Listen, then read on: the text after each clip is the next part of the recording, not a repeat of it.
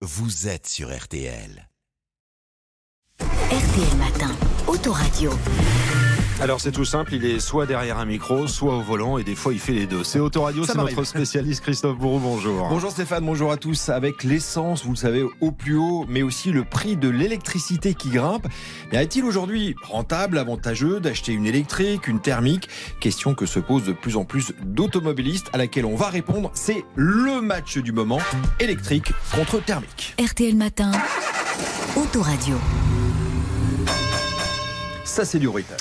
Le match du moment, match en 5 points, Christophe. D'abord le prix d'achat. Alors là, Stéphane, il n'y a pas photo. Net avantage au thermique. Euh, Vous payez 10 000 euros moins cher en moyenne une voiture euh, essence ou diesel. Ajoutez à cela, pour une voiture électrique, le prix d'installation d'une borne à domicile qui vous coûtera entre 1200 et 2000 euros. Il existe des aides, notamment pour l'achat, non? Oui, sur ce gros point. Alors là, avantage au tout électrique. Pour l'achat d'un véhicule électrique, vous bénéficiez d'un bonus qui peut grimper à 7000 euros tout de même. L'État compte aussi le proposer à 8000 euros dès l'année prochaine pour les ménages les plus modestes. Alors deuxième point, celui de la consommation. Soyons concrets, avec un carburant à 2 euros et le prix de l'électricité qui grimpe, qui l'emporte Alors, si on compare les prix des essais réalisés ces dernières semaines par la presse spécialisée, net avantage pour l'électrique.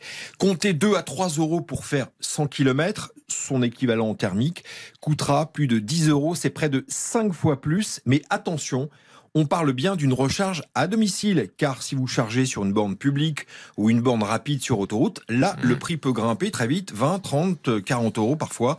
Cher, mais cela reste encore rentable. Et vous parlez des recharges, justement, troisième point, quid du temps passé à recharger? Bon, alors là, gros avantage pour le thermique. hein. Ouais. Si vous allez à la pompe, vous le savez, avec votre voiture, diesel ou essence, un plein, c'est quoi 2-3 minutes.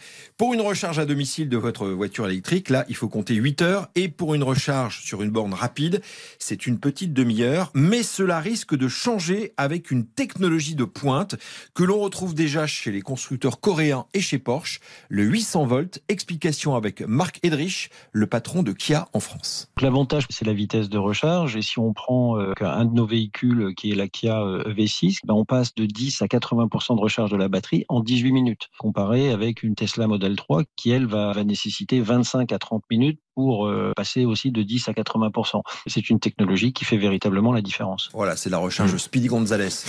On peut l'appeler comme ça. Quatrième point, l'autonomie. Christophe, là, j'imagine que le thermique l'emporte. Ok, alors haut la main, prenez une Sandero, la voiture la plus vendue en France, euh, qui accueille euh, un réservoir essence et GPL. Et là, c'est plus de 1000 km d'autonomie, soit un Paris-Madrid sans vous arrêter. Mais côté électrique, ça évolue vite, très vite, comme pour Peugeot qui vient de dévoiler son nouveau euh, 3008 électrique et qui frappe un grand, un très grand coup en annonçant jusqu'à 700 km sur son nouveau SUV. Enfin, l'entretien et l'assurance, c'est le cinquième et dernier point. Pour l'entretien, l'électrique, c'est une facture qui baisse de 20% puisque vous n'avez pas de vidange, par exemple, à effectuer. Et pour l'assurance, selon une étude euh, du site Assureland, avec une électrique, vous payez 12% moins cher. Et ces voitures sont surtout utilisées pour des trajets courts, ce qui Mhm. réduit le risque d'accident. En résumé?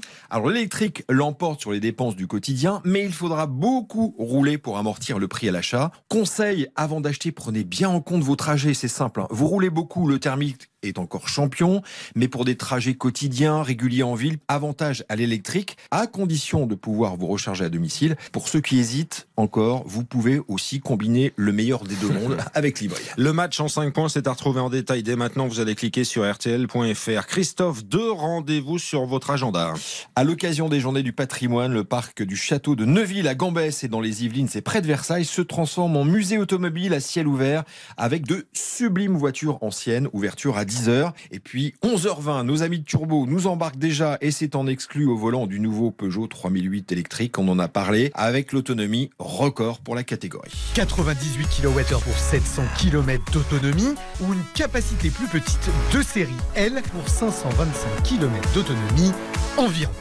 Peugeot 3008 électrique en images à découvrir tout à l'heure 11h20 Turbo CM6 bien sûr présenté par Dominique Chapat. Bon dimanche à vous Christophe Bourreau. Bon dimanche. Autoradio en podcast bien sûr sur rtl.fr. RTL Matin, Autoradio.